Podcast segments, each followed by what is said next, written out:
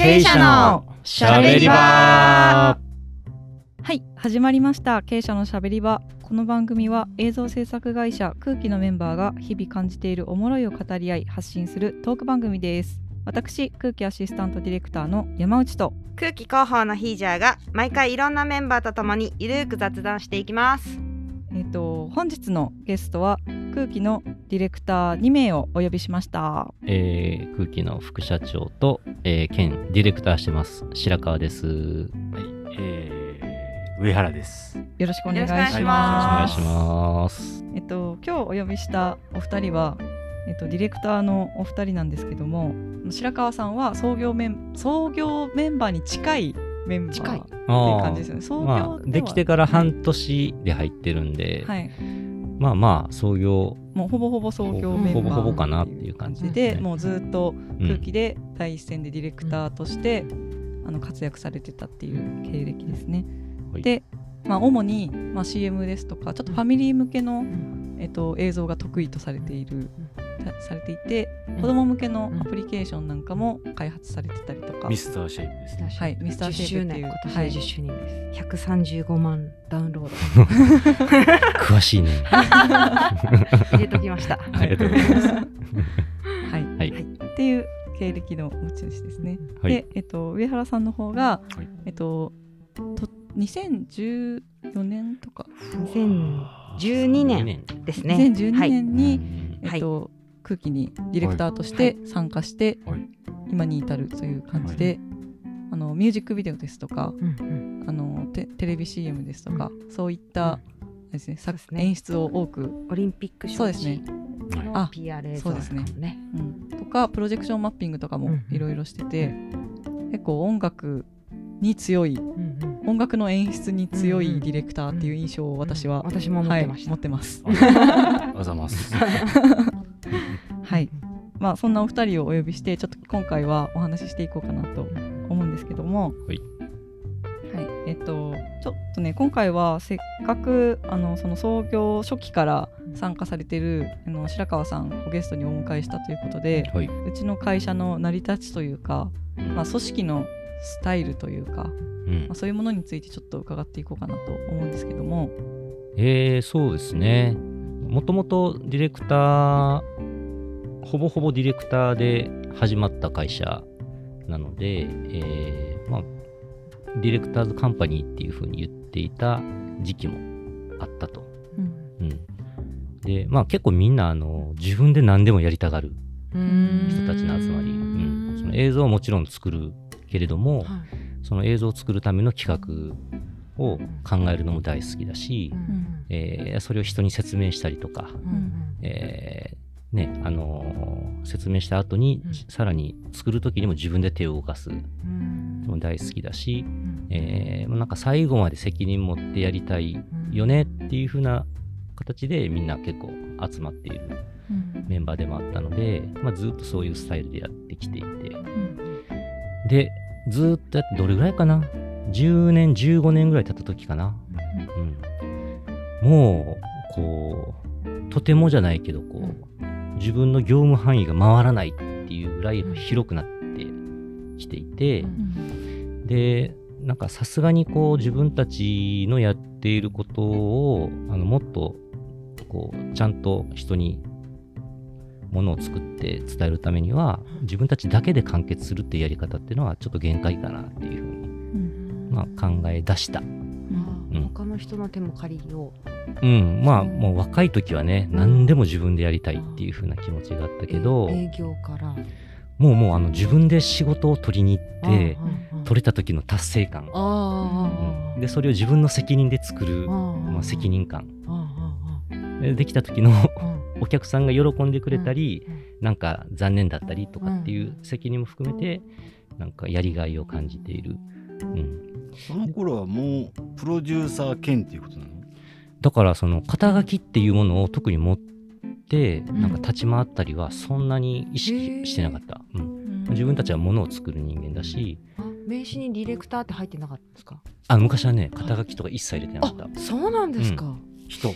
人。人。の名前だけ、うん。うん白川だそう。で、まあ、唯一代表取締役とかは入れて、いや、入れてなかったな。えうん入れてなかった。そう。なん。ですかそう。誰も肩書きを入れずにずっとやってて、さすがにうん。誰ですかっていう。どんな何立場の者ですか？何者ですかっていう風な うん。局面がすごい多くなってきて、で、何うん、まあなんかそこら辺はこう始めた時とのあの組織の規模であったりとか自分たちの達成すべきポイントみたいなところがやっぱり徐々に変わってくる中で必要かなと。うん。で当然プロデューサーと呼ばれる人もその一緒になってものを作っていくっていう体制が必要なんじゃないのっていうふうに、まあ、なり始めて、まあ、マウチが入ってきた時とかは、あの会社の大きな方針としてはもうちゃんとプロデューサーがいて、でディレクターもいてでもちろんそのクリエイティブのスタッフであったりとかうん。そういうメンバー構成だったと思うので、うんまあ、ここ10年ぐらいはもちろんディレクターズカンパニーっていうよりかは、うん。もうそのクリエイティブスタジオというか、うん。そういう風な形でやっている。その最初にその自分たちのあの手手を動かす範囲がもうちょっともう大きくなりすぎたっていうのはうん。なんかちょっと素朴な疑問なんですけどその自分たちの作業単価を上げていこうみたいなうん。風にはなんか風にすればよかったっていうわけでもなくっていう感じなんですか？作業単価。あない単ない価を上げて。ギャラをそうそうそうそう。あその自分たちの価値数をそうそう上げあー。うんうんみたいな。えまあ、単価が上がるって言ってもそのもちろん限界はあるし、なんかそれよりもっと作りたいっていう気持ちの方が強かったかな。もっとたくさん作りたいために、たくさん人があんなこともやりたい、うんうん。こんなこともやりたい。でたくさんやりたいってなった時に、うん。まあその単価では到底そこはバランスが取れない、うん自分一人の体じゃちょっと足りなくなったっていう自分一人では足りないし、まあどっかで長いことやってると、ん。その自分よりやっぱ上手い人っていううん人がやっぱ周りにはいるんだっていうことに気づいて、でそういう人たちと一緒にやった方がうんより良いものができるっていうふうなのに気づき始めたっていうのがあると思う。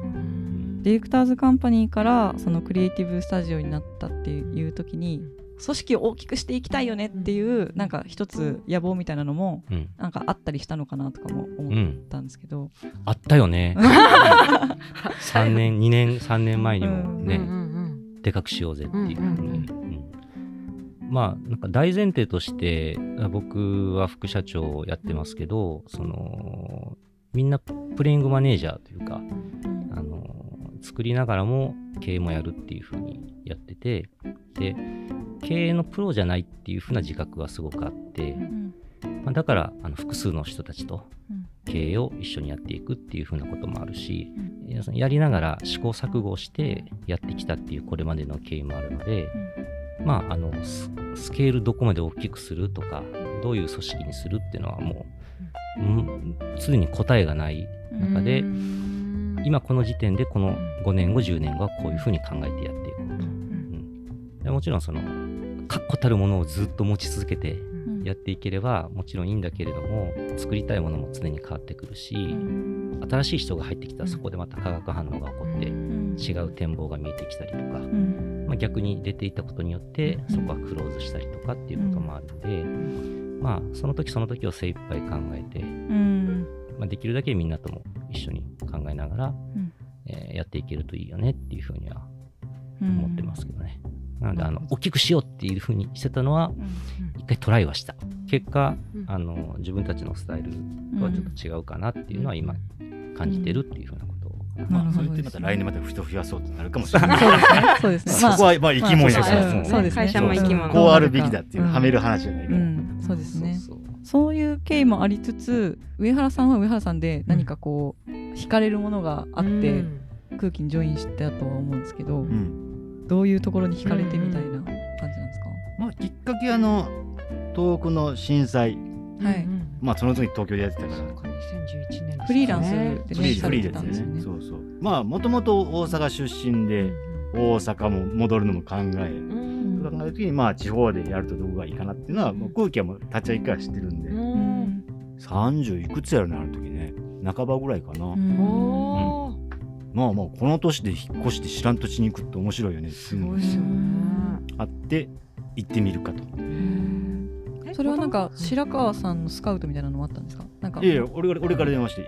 あ行っていい？そうなん行っていいですかっつって。えそうなんですか？そうもともとお二人はお知り合い大学がで、一緒はい、あなんですよね。まあ同級生、ん。大学の同級生、そうそう。なんで最初に空気立ち上げたそのうちの江口寛とはい。あと一緒に立ち上げた竹清仁うん。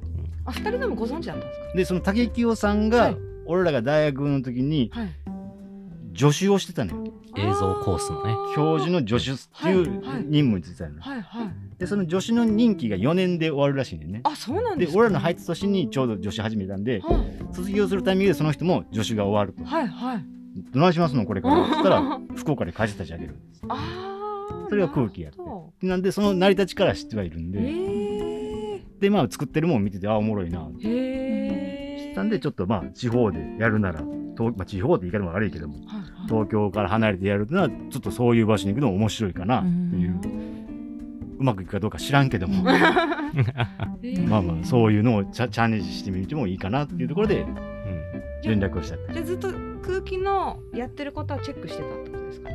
まあそうね、2010うん、まあ同目に目には同級生入っての活躍でもありますしね、うん。白川今何やってんのかなじゃないけど、うん。ちゃんとやっぱ空気って会社はちゃんと業界が注目されるものを作り続けてる会社ではあったんで、やっぱ新しいもの出たら何々って見たくなるし、うん。見てほほーん言うしすごいすごい言うしっていう。のであるんでまあまあそういうのはずっと見ては見見てはいるしチェックするし目にも入ってくるし、あれよあのやっぱり福岡でずっとやってて、俺とかも K のことはすごい気になるわけですよ、え20え代とか特に。ええテレビつけたら、まあ、はい。ミュージックチャンネルね。当時、MTV とかも含めて、K が作ったはい。上原 K ディレクターあっていう名前のミュージックビデオとかガンガン流れるわけですよ。入ってたんだ名前。テレビを見てミュージッるとクビデオはね。ミュそうそうそう。音楽専門チャンネルは、あのディレクターの名前が入ってますので、そクれを見てレジットに。もうね俺とかもめんさんとかはもうすごいキキショックで。ショックショックでっていうのはそのやっぱり ああすげえ活躍してるな。ああそうなんだ、うん俺らもめっちゃ頑張らんといかんなおって互いそう思いうってたんですね。よくねもめんさんと俺二人で徹夜して、うん。あの昔の敬語の事務所があったんですけど、はいはい。敬語の事務所の屋上で、はい。こう朝日を見ながら 俺らも頑張らんといかん。え そんな話をよくしていた。ー、あそうなんですか。してました。そのエピソードよく聞くよお面さんからも聞くし。そうそう。もうこれね結構焼き付いてるんよ、そうなんですか、うん。すごい毎回屋上のエピソード造形の話は。ですか。ねよく屋上に行ってたんよ、いや、えーいいシチュエーションですね。熱い話ですねね。そうそう刺激与え合ってたんですね、うん。でもやっぱりそういうこう K がうんうん。あの10年うん前にぐらいにん。空気どうっていうふうに言ってくれた時は、うん。あすごいあのびっくりしたし嬉しかった、ううん。んあの学生の時からこうちょっと一緒にものを作ったりもしたんよ。へえうん。へー。卒業制作映像とかですか？なんですか？映像。を、うん。うん。へえ自主制作ですか？自主制作。そうそうそうなんだ。そう。すごい。だからなんかそういう再会もまた面白いなと思って、うん。へ今となってはっていう感じですけど、うん。そのまあ、コロナになって、うんそのリモートワークが始まって、そのまあ、東京じゃなくても東京のはの仕事できるじゃんみたいな、うんうんそのさっきうん。震災で、あの上原さんがあの地方でもできるなっていううん。思ったみたいな、うん。そうそういう意味ではある意味なんかちょっと時代を先取りした、うん。あの仕事の獲得スタイルだなと思ってるんですけど、実際うちの会社も東京とか大阪からの直で受ける案件とかがやっぱり多いし、うん。結構なんか先取りした形になってるんだなっていうのをなんか最近すごく感じますね。そういう会社なかったんですか？昔はやっぱ。福岡に基盤を置いてとか地方に基盤を置いて東京の仕事をするまあなんか数としては少なかったかもしれない、その映像を作るっていう意味では。でやっぱえ江口さんとか、まあ、さっきの K があの話が出た滝清さんとか、うん。空気作る時のやっぱ大きな思いとしては、福岡地元が福岡っていうのもあるけれども、その同じものを東京で作るのと福岡で作るのとでやっぱ価値が違うっていうふううに、ん。福岡で作ったからこそ、うん。その見え方が違うっていうのをうんちゃんとブランディングしていきたい、うん。でそうするとこう目立ち方も変わってくるしう、ん。で福岡からその世界に向けてうん。うん映像も作っていけたらよりかっこいいよね、うん。うん。そういう思いでうん。福岡っていうのは、まはすごくこう、大事にして、確かにいるっていう。ねこの SNS とかでなんかあの空気好きですっていう方って結構ね福岡からこうなんか全国へ世界へ行ってる空気さんなんかいいよねみたいななんかねそういう雰囲気の方多いですよね。なんか頑張ってくれみたいなね。博多の人ってそしてなんか地元が好きな、好きっていうアピールをすごくあの他の県の人にする特性があるな、そういう傾向があるなってなんとなく思ってて私あの大学が、あの地元ではなくて他の県だったんですけど、それでもやっぱり同じ博多出身の同郷の子とかは、いややっぱり福岡はねみたいな。博多はいいよみたいな感じだったんで。俺もピアノ二人とも全然関係ない。そうなんですよね。ネイティブじゃない。福岡ネイティブじゃない。二人とも大阪出身ですもんね。そうか、そうですよね。関西からの福岡なんで二人とも。もうそれもなんかそんな二人が福岡に来て、なんかね福岡の地でこう発信しているっていうのもまたなんか面白い感じです。ね。なんかちょっと改めてちょっと自分の会社のそういうなんか成り立ちというか、なんか話とかスタイルもちょっと聞けて面白かったです。はい。じゃあ第1回目はちょっとこんな感じで、はい、はい、ちょっと締めたいと思います。ちょっと次は、えっと、第2回目次回はですね、えっと、そんな、えっと、感じでちょっと空気はずっと成り立ってきたんですけども、今今今の話で言うと、えっと、白川さんは今ディレクター兼、ああ違うあれですね、うちの会社は、あの管理職みたいなのがこう明確にはこうないんですよね。マネジメントというか、まあなんかみんなそのディレクターもやれば、うん、あの経営もやるし、人も見るみたいなっていう感じなんですけどそんな人数も少ない会社なので、で白川さんは、えーと、今あのリクルートとか、まあ、働く環境こういうこういうなんか会社のな内装というか内装。内装業者。まあ、内装というか働,、まあ、働きやすい環境をこういうふうにしたら作れるんじゃないかみたいなことを、そう中心に白川さん、はい、白川さん中心にあの考えてもらってたりとか、えっと、上原さん上原さんで、えっと、制作の手を動かして作る人を見るあのリーダーみたいな感じでポジションちょっと置かれてたりとかするんで、うん、ちょっと次回はそういう風な話をちょっと聞いていきたいなと思ってます。はい、はい、というわけで第1回目はこの辺で、はい、はい、また次回もよろしくお願いします。ありがとうございました。はい、ありがとうございました。